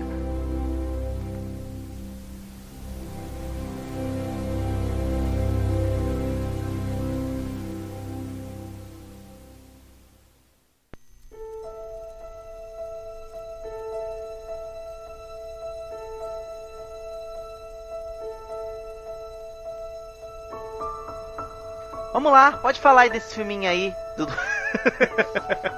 pode Desse- falar que agora eu tô até com raiva aí. desse tal de Forrest aí. Ah, vocês vão arrumar um problema sério, porque o Forrest Gump foi o filme que eu escolhi pra esse podcast. Então, Não, é um É, filmaço, é um filmaço. é eu um concordo, filme. Eu tô brincando. É, eu, eu ouvi o Rafael falando sobre o filme, eu fiquei pensando. É, o que que acontece? É sobre a cultura americana? É, mas de alguma forma a cultura americana influencia no resto do mundo. Tanto é que a gente olha o filme e vê os acontecimentos lá, é como aquela parte da, da menina negra lá, que ficou emblemático lá, que eu achei fantástico a forma que eles inseriram o, o Tom Hanks na, na, história. foi, pô, foi, aquilo aí foi uma sacada de mestre. Aquilo ali já avaliou o filme. O- a cultura americana, na verdade, está entranhada no- na cultura do resto do mundo. Queira você ou não, Rafael, não tem jeito, enfim. Mas é, eu gostei muito do filme, eu- até Ó, hoje Quem eu sou eu vejo. pra rejeitar isso, gente? Eu gosto de quadrinhos, né? Como É, eu posso pois Não, é. você gosta de Doctor Who que fala só de Grã-Bretanha. O cara vem de Gallifrey, de outro planeta, e não sai da Inglaterra. É, é, mas assim, eu, é o que eu digo assim, ele é tão querido por causa disso, porque Isso. Sim. ele é apelativo pro povo de lá. Então o povo de lá realmente vai tra- transformar ele num grande clássico. E ainda tem o Tom Hanks, que foi considerado na época a, o- o- a personalidade mais confiável dos Estados Unidos. Assim. É, é, é, até hoje ele é assim, né? Qualquer coisa que ele faz vende muito fácil, né? É, o filme que ele fez, um filme que ele fez que você não dava nada, você olha assim, pô, vou- esse filme vai ser horrível. Uma hora e meia, uma hora e quarenta, O Náufrago. E é um filme fantástico. O Náufrago, qual é Também- o, qual é o também roteiro feito do pelo Náufrago? Robert Zemeckis, também com trilha de Alan, Silvestre. Ué, o e cara a numa mesma ilha. dobradinha do pessoal do De Volta pro Futuro. É, o cara É. numa ilha, vai fazer um filme de duas horas o cara numa ilha. Vai ser um saco, mas não é. É um filme primoroso. Quem tava cotado pra fazer no, no lugar do Tom Hanks, primeiro John Travolta, que recusou. Imagina, tu imagina. Ele ia dançar que nem um louco. Tu imagina, é, a história da No banco. disco ia aparecer Ele ia lá. subir no banco e ia começar a É, dançar. dança, Forrest, dança! Nunca ia fazer tanto sentido ele ter ensinado o Elvis a é, dançar. É verdade. verdade, é verdade. Bill Murray, que também, é, pra mim, Nossa, Caraca, É uma- ia, ser, o- ia ser o Forrest mais depressivo do planeta. não, ele é um ótimo ator, mas não, no- no- o, que o, o que o Tom Hanks fez, acho que nenhum desses aí conseguiria Tu fazer. imagina o Bill Murray imitando o cara sequelado, velho. ah, minha mama sad, É, não. chocolate e tal. Aí, nossa, cara. Ele ia tirar onda, né? Ele ia ficar muito bizarro. ele não. ia ser mais sequelado que o Buba. Que o Buba É. é amigo. Ele tem três indicações ao Oscar, né? E seis vitórias. incluindo o melhor filme e melhor ator, né? Foi só. Não, esses principais. Ah, e melhor diretor com Robert Zemeckis, né? Ele foi. Ah, tá. Roteiro adaptado também. Efeitos especiais, que faz todo sentido, né? Pô. Que são muito, Pô, muito bons mesmo. Fantástico. São muito bons. E melhor edição. Indicou para ator coadjuvante, direção de arte, fotografia, edição de som, maquiagem, trilha sonora, mixagem de som. Ele. a- a- o CD da trilha sonora vendeu 12 milhões de cópias e se tornou o álbum mais vendido nos Estados Unidos na época. Tem seis músicas do The Doors. Eu falei no último Sermões e Cajadadas que a trilha incidental, a temática instrumental do, do Alan Silvestre, foi a música que a minha esposa entrou, foi a marcha oficial dela. A Rose entrou na igreja com essa música. Aqui em casa a gente gosta bastante Gump. É, é um filme assim, eu, eu admito que eu não consigo ver ele de novo. É, Ah, eu vejo. é Eu chato vejo toda pra fácil. vez, toda vez Vejo que passa, fácil. vejo. Vejo fácil. É meio chato pra mim. Mas você vê o sucesso dele, assim, porque só no Brasil ele ficou nove meses em cartaz. Ele estourou 95, sabe? Ele ficou de 94 a 95 em cartaz. Até abril, de setembro até abril. Foi, é. Di- é, Diz ali, né, eu dei uma lida, diz que aquele local ali onde o banco de, de, de ônibus, né, onde ele fica sentado, é a mesma cidade cinema- cinematográfica do De Volta para o Futuro, assim, é, é o mesmo lugar aproveitado. Eu nunca reparei nisso. É, legal. Nunca reparei. E uma parada curiosa é que a mãe dele no filme, a Sally Field, ela é só 10 anos mais velha que ele, né? É. Então deram uma maquiada Ela boa, também né? tá arrebentando. É, Eu não- confesso que hoje eu revejo adiantando as partes da Jane, que eu não suporto aquela mulher. Não, mas desde a primeira vez que Fica eu com vi. uma raiva é, dela, as partes tem raiva mais dela. chatas. Aí ele tá lá, mas eu sempre pensava na Jane. Aí pronto, acabava o filme, cara. É, acabava, verdade. acabava, acabava.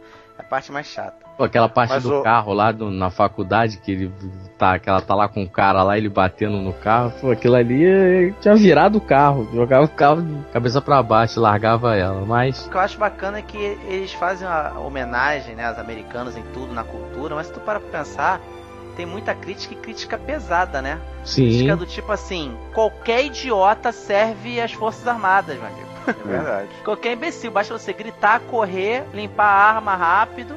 E tanto que ele não era esculachado pelo sargento. Qualquer idiota joga futebol americano, meu amigo.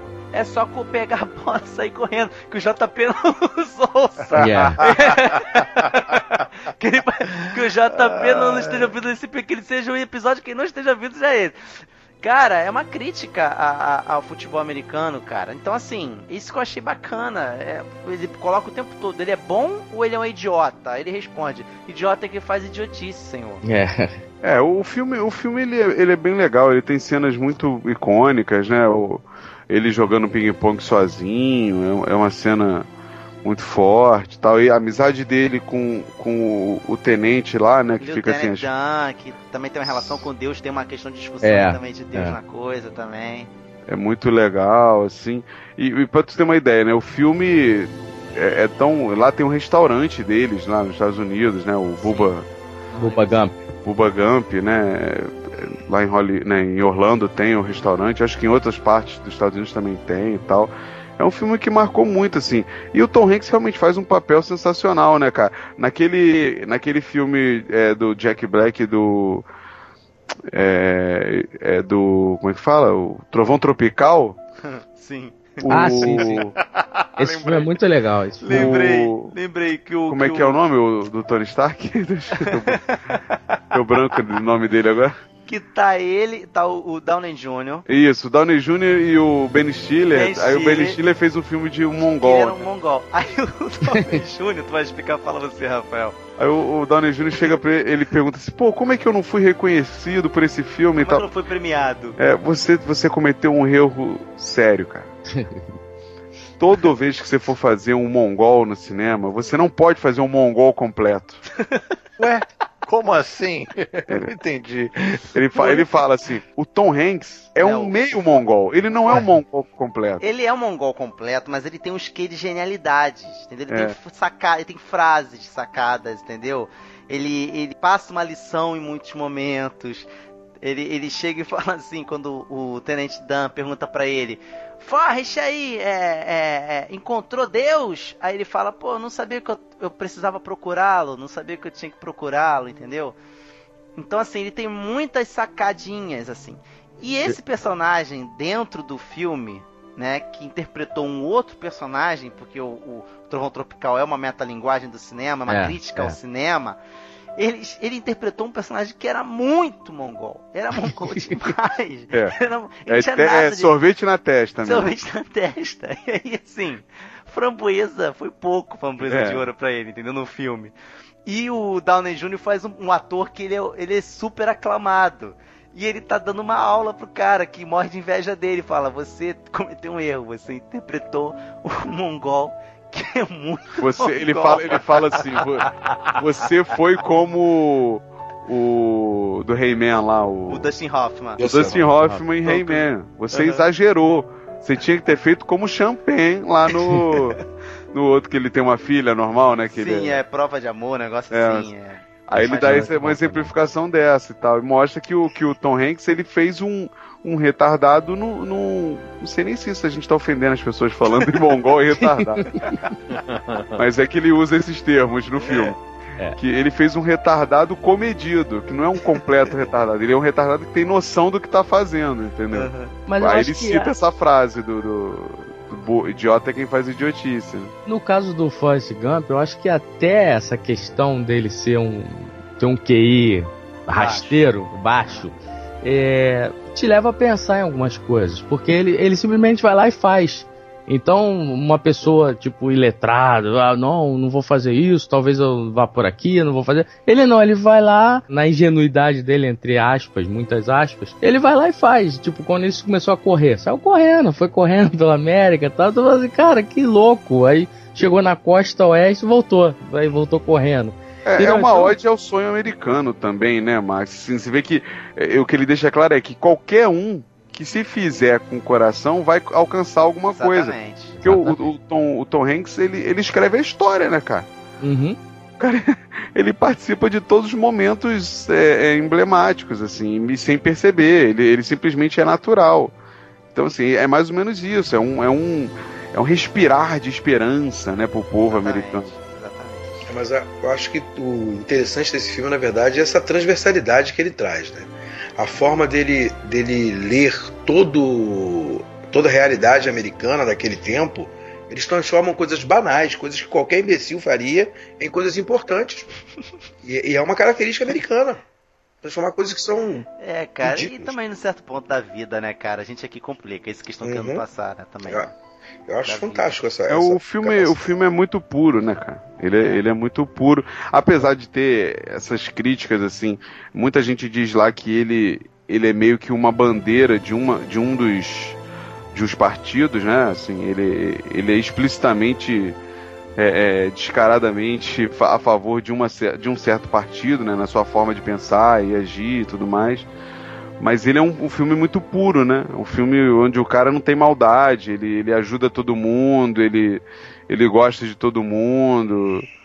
Eu É acho que a isso. maior discussão do, do Forrest Gump ali no caso, cara, isso a gente vê quando a gente questiona essa questão. Poxa, o cara, o cara tem uma deficiência e tem uma limitação. Então, como assim? Ele deu sorte? Ah, não, ele, ele premeditou então tudo. Tá representado na pena, né? Porque ele mesmo fala no final: será que tudo é questão de sorte? Que sempre você vai abrir uma caixa e você nunca sabe que dentro dessa caixa qual chocolate que vai vir? Ou será que ele vai tramar por tudo e vai fazer as coisas acontecerem? E aí ele fala, eu acho que é uma mescla. E aí, muito brilhantemente, lá o Zimex coloca aquela pena flutuando né, pelo ar e para no pé de um, aí vem um carro, levanta a pena e vai pro outro, e aí acaba, né, terminando de novo a pena que começou com Forrest, acaba terminando com Forrest, e aí tu chega naquela, tem as casualidades, mas de certa forma essas casualidades elas estão dentro de um de um propósito, dentro de um de um trilho. É. Eu acho isso Hum. muito bacana. Perfeito.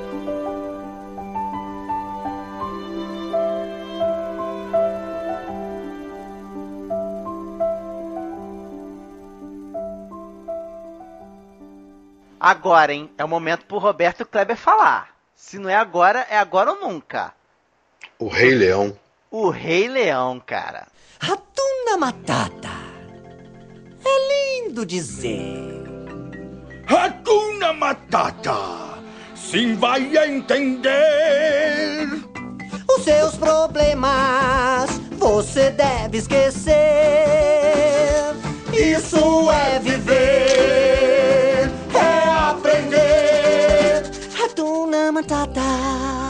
Filme aí. Pra mim, pra mim é disparado o melhor filme da história do cinema. E agora é o momento. Eu, é, antes foi a luta do Rafael com o Max, agora é a luta entre eu e o Kleber.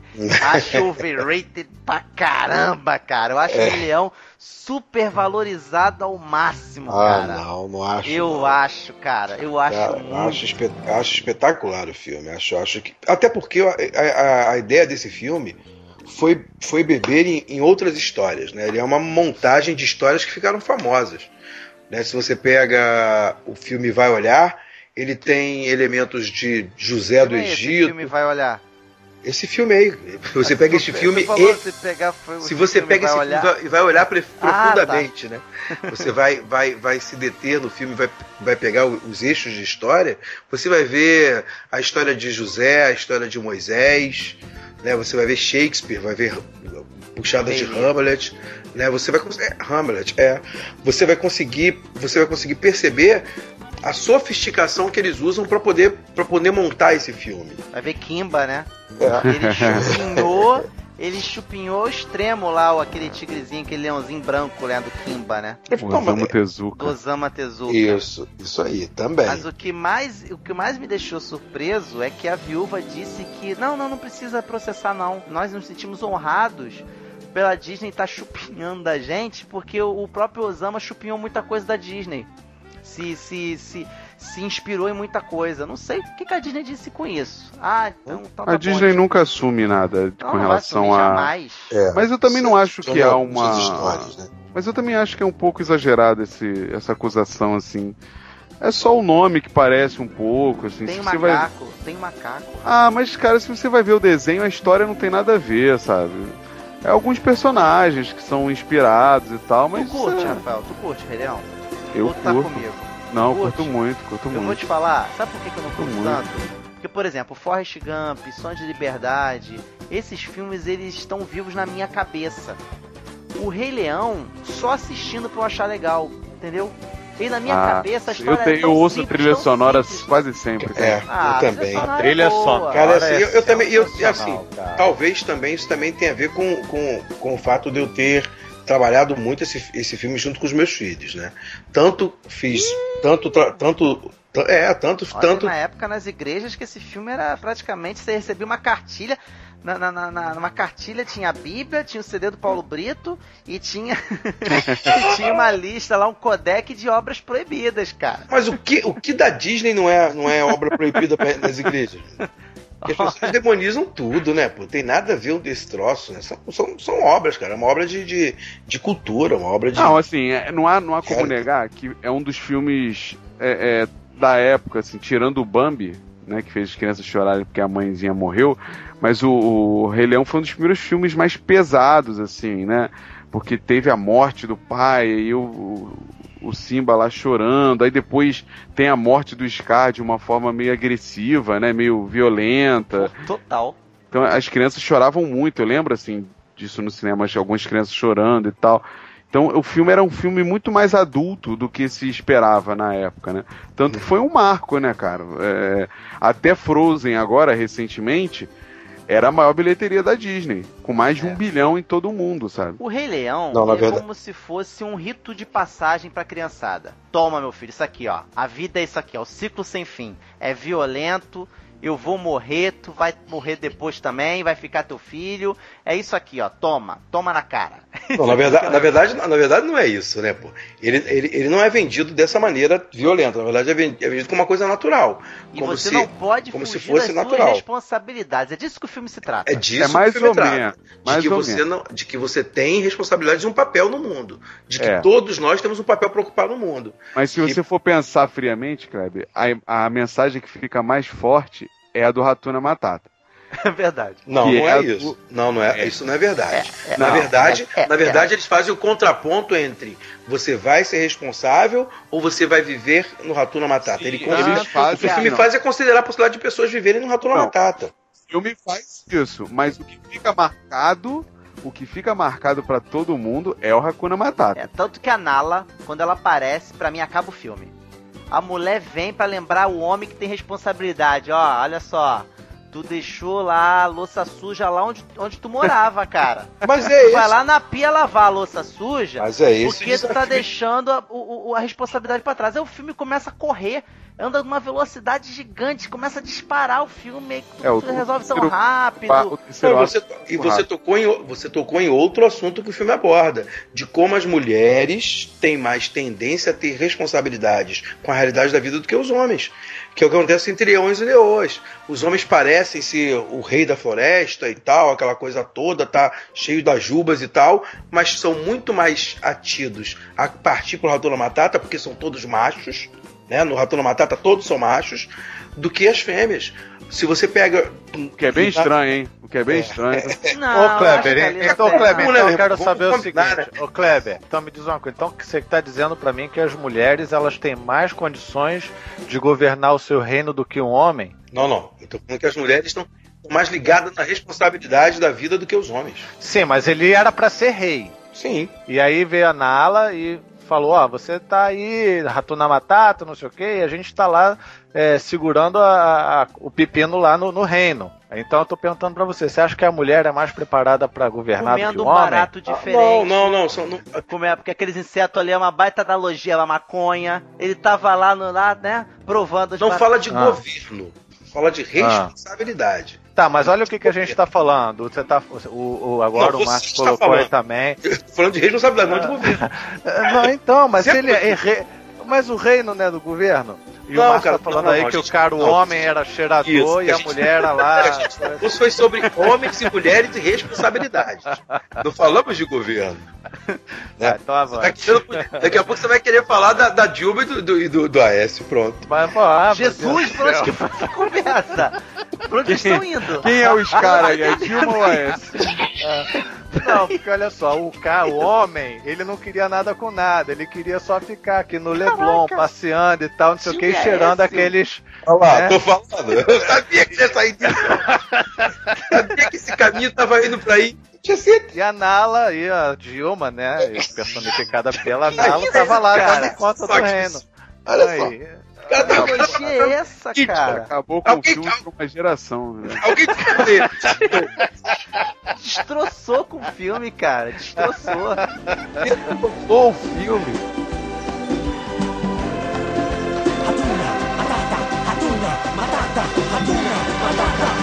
Os seus problemas você deve esquecer.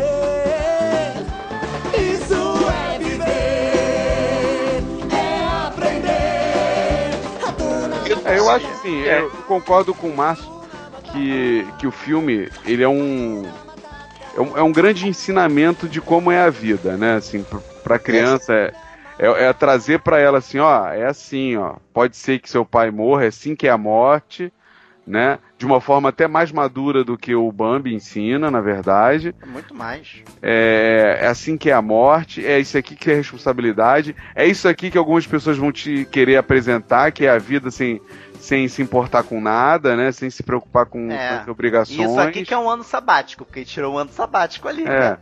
vários Ele se anos. retirou e ficou. Você vê na história de Moisés. pô. É a mesma, mesma, mesma, mesma pegada que você vê na história de Moisés. Vai para um outro lugar, fica longe, né? Conseguiu se livrar porque alguém tinha morrido, você meteu o Pra pé. livrar o povo. É, é a mesma, a mesma história, pô. A gente conhece essa história do, do- contada dos nossos filhos aí nos cultos de igreja, na escolinha dominical. Entendeu? O que, que tem de diferente? Não tem a diferença.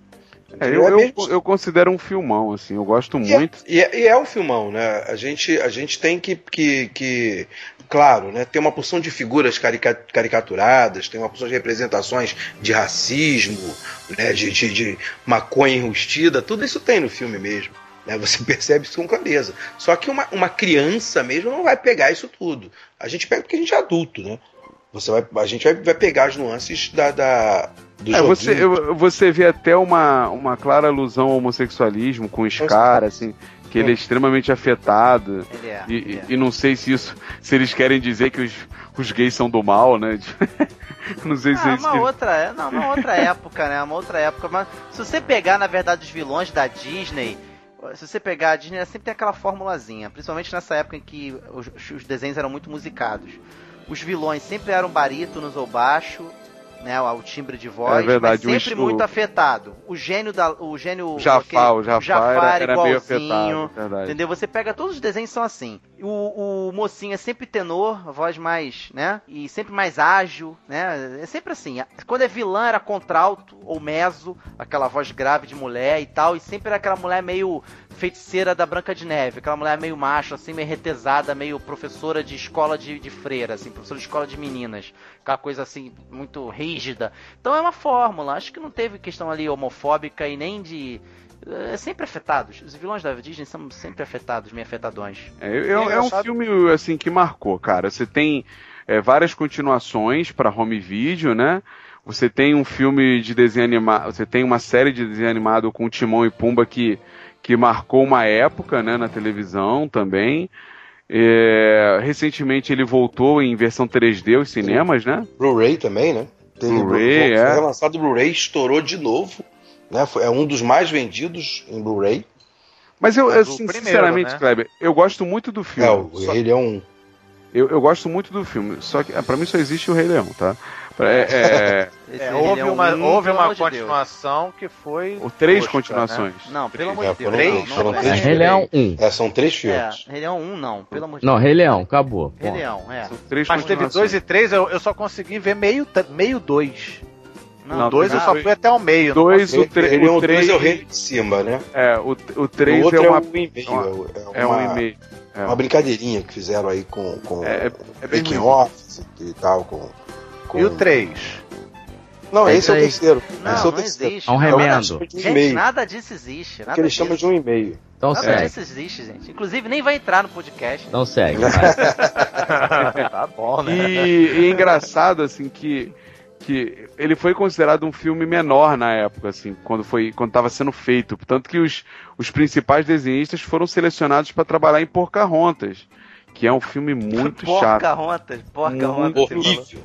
Falei porca, não? Porca, Quase. porca-rontas. Pocahontas. É, Pocahontas. Trabalhar em Pocahontas, que é um filme chatíssimo, chatíssimo, chatíssimo. Que segue a mesma fórmula. Você É tem lá o muito. vilão, aquele gordão lá que é afetadinho, que fala grosso e coisa e tal.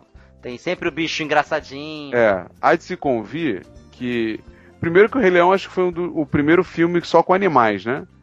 Que não, Uhum. que não, que não Foi tem o- ser um. É, e foi o primeiro filme também Pra é, aparecer nem exclu- perna de humano, né? Completamente criado pela Disney. O resto, a maioria era tudo inspirado em Irmãos Green, alguma Ah, coisa que já sim. existe, entendeu? Sim, Foi totalmente roteiro da Disney Teoricamente. e ele é anacrônico. Você não sabe em que época ele pode. Ele ali ele pode ter passado no, na África do futuro ou na África de 100 anos atrás. É, ele não tem nenhum contato. Mas não eu, assim, contato. eu, eu, eu tendo a acreditar que o filme, ele é o sucesso que ele é, muito pela trilha sonora, assim. Sim, a trilha acho. sonora tem um peso, assim... E ele é revolucionou também a computação gráfica, né? Ah, Você sim. tem aquela cena da estourada do estudo da boiada que é de dois minutos, que durou dois anos pra ser feita. E que é muito boa até hoje. É Sim. muito boa até hoje. Exatamente. Muito boa. Muito boa mesmo, assim. Mas, mas a trilha é, é fenomenal, né, cara? O, a música do Elton John é, é sensacional, cara. É, é de uma emoção inacreditável. A Hakuna Matata Ganhou o Oscar. foi, ela ganhou. canção. É, pô, é sensacional. E tem- A- aquela também- trilha inicial, né, africana, né, que é, que é fenomenal também, que vira e mexe a gente tem visto uns vídeos aí da galera cantando em metrô, né, em avião. Fantástico. Ciclo sem fim, né?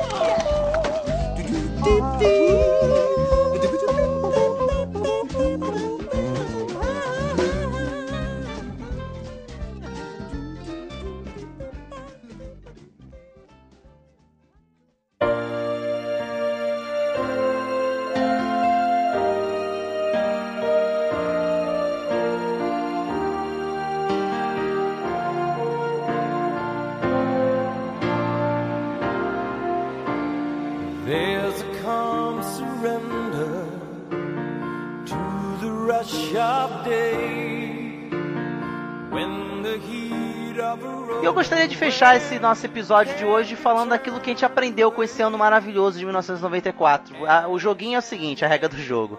Um filme, uma lição. Simples assim, beleza? Roberto? Cara, o filme é um sonho de liberdade. A lição é que nós conseguimos fazer amigos nas maiores adversidades.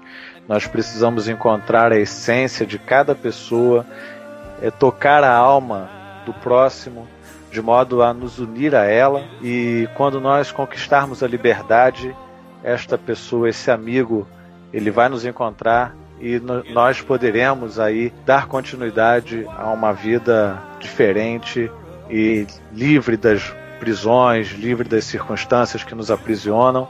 E essa história é a que a gente vive com Jesus. Se nós nos apegarmos a Ele e nos nessa situação que nós vivemos, aprisionados pelo tempo, pelo espaço, pelo corpo, se aqui nessas circunstâncias nós nos encontrarmos com Ele, que é quem providencia tudo, né? Assim como o Red providenciava ali as coisas dentro da cadeia, é Jesus quem providencia pra gente as coisas também na nossa existência. E quando nós transcendermos essa vida, nós vamos nos encontrar com Ele na eternidade. Bom, o que eu posso tirar de lição do, do Forrest Gump é seja simples, faça o simples, assim como Jesus foi simples e deixou essa mensagem aí que a gente tem até hoje. Basicamente isso. Legal. Kleber, Eu vou fazer uma, uma frase aí pensando justamente no que no, no contraponto, né? O bichinho lá do Rei Leão, ele fala que quando o mundo vira as costas para você, você deve virar as costas para o mundo. Eu acho que o filme mostra justamente o oposto, né? Que quando você resolve fazer assim, na verdade você deixa uma porção de gente na mão. E quando a gente pensa no que a gente aprendeu com o cristianismo, o que a gente aprendeu com Cristo, com Cristo, é justamente o oposto, né? Cuspiram ali na cara, bateram nele, fizeram da vida dele a pior experiência no final e ele na verdade não virou as costas para o mundo e ele fez isso na eternidade. Antes mesmo que a gente fosse inventado, que a gente fosse criado, ele já sabia que ele não ia virar as costas para a gente, mesmo sabendo que seríamos capazes de fazer o que fizemos com ele. Então, para mim, a lição é essa, né? Timão era uma má influência mesmo, né, cara?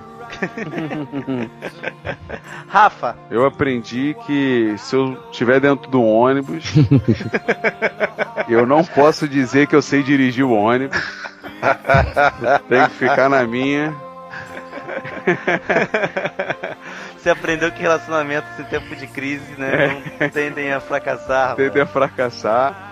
Não, então, assim, o é muito filme legal, assim, muito filme com que até a gente não falou, assim, é, é, com, com temas muito legais, mas o que eu mais curto é o Rei Leão, é, é, pelos diversos é, é, ensinamentos que, que ele traz, assim, tem uma, uma cena do filme que pra mim é a mais bíblia do mundo, assim, que é quando o Simba tá com o pai dele, assim, ele- logo no começo ele tá conversando com o pai, que ele acorda o pai e pede pra ver o pôr do sol com o pai, né? E aí ele fala, ah, pai, isso vai ser tudo meu e tal. Aí ele fala, é, vai ter tudo seu e tal, mas você tem que reinar com sabedoria, amar a todos, cuidar dos, dos servos, dos gnus, ou seja lá o que for. Aí o Simba fala pra ele, pô, mas a gente não come os gnus? Aí ele, assim, a gente come, Simba, mas é, você tem que entender que quando a gente morre, a gente vira a grama que eles comem. Então, assim, ele explica pro filho o ciclo sem fim, né? Ele tá explicando ali que todo mundo depende daquele, daquele sistema e todo mundo tem que se respeitar.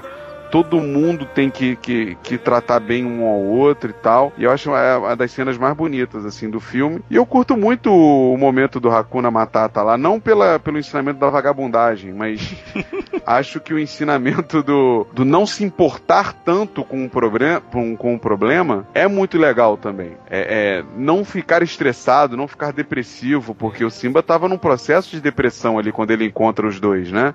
Ele tava se culpando, ele tava se tratando como o pior filho do mundo. Ele tava e o- jogado na sarjeta, né? é, e o Timão traz isso pra ele. Fala assim, ó, cara, quando você não consegue lidar com o problema, não deixa esse problema te dominar. Vai pra frente, entendeu? E, e é, é um pouquinho, parece que é só a vagabundagem, ela tem esse pa, essa parte, né? Que depois é desconstruída, mas essa parte de, de pô, não deixa o problema te derrubar. Ignora o problema, caga pra ele, bola pra frente. Então, assim, isso é, isso é muito legal. Eu acho um filme muito bom, cara, muito bom mesmo, com ensinamentos muito legais pras crianças, assim, e acho que o que o Kleber fez aí com os filhos dele sensacional, cara. Você trazer isso pros filhos e explicar ali a- a- os ensinamentos, eu acho muito válido, muito válido mesmo. E o meu filme não poderia ser outro senão Sonhos de Liberdade também. Tá preso você? Redemption.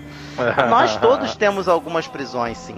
nós todos temos, temos algumas amarras, nós, nós estamos num processo de libertação constante. A conversão nada mais é do que isso. E se nós precisamos nos converter a cada dia, isso quer dizer que nós precisamos nos libertar de algumas amarras sim a cada dia. Quando eu vejo Sonho de Liberdade, toda vez que eu assisto esse filme, é um dos filmes que eu assisto todo ano, eu sempre sou impactado por uma frase que o, que o Tim Robin fala lá, que ele fala o seguinte, que ele gosta de geologia, ele gosta de pedra, porque a geologia é o estudo da temperatura, da pressão e do tempo. Cara, isso é fantástico. Porque eu, eu sou muito afligido, todos sabem que eu sou muito ansioso. Eu sou muito afligido com essa questão do tempo. Caramba, eu ainda trabalho em uma coisa que eu não gosto, muitas coisas que eu gostaria que tivessem já na pista, já, já que dessem um resultado, não estão ainda. Muitos dos meus projetos não estão ainda funcionando, no vapor e tal. E e você tem familiares, você tem a própria palavra de Deus te falando, calma, cada dia o seu próprio mal, que tudo há um tempo certo, tudo há um tempo estabelecido debaixo do sol. E aí eu assisto esse filme, eu vejo que também é um canal de Deus para falar comigo assim: persevere, espera, calma. E é isso que acontece com o personagem, sabe? Perseverança. Ele deixa dicas o tempo todo durante o filme, o modo como ele vai fugir, cara. O tempo todo. O tempo todo ele tá dizendo que, olha, eu gosto da geologia porque é o tempo, é pressão e é temperatura. E ele passa por isso o tempo todo, ele é forjado muita pressão, muita, muita, muita coisa hardcore na cabeça dele, batendo firme, sabe? Muita, muito, ele passou por muito perrengue ali e ele persevera e no final ele consegue. E eu acho que uma grande lição daquilo que eu aprendi com esse filme que eu gostaria de, de passar aqui para manada, para aquele que está nos ouvindo agora, é isso. Seja lá o que esteja te prendendo agora, persevere, tenha força, principalmente em Cristo. Com Cristo ainda vai ficar mais fácil ainda de você perseverar. Então tenha força, lembre-se disso, a geologia é o estudo da temperatura, da pressão e do tempo.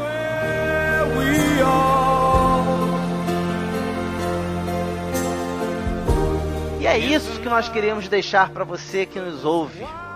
Tudo isso, o ano de 1994 foi fantástico, o cinema desse ano foi fantástico também. Tudo aquilo que ele nos passou, tudo aquilo que ele nos forjou, fez a nossa infância ou a nossa nossa vida adulta, né, no caso dos nossos anciões aqui presentes. Então, que, que é isso? então você que nos ouve aí, fique com Deus. Muito obrigado por estar conosco. Continue com a gente e até a próxima. E não para o ônibus, não.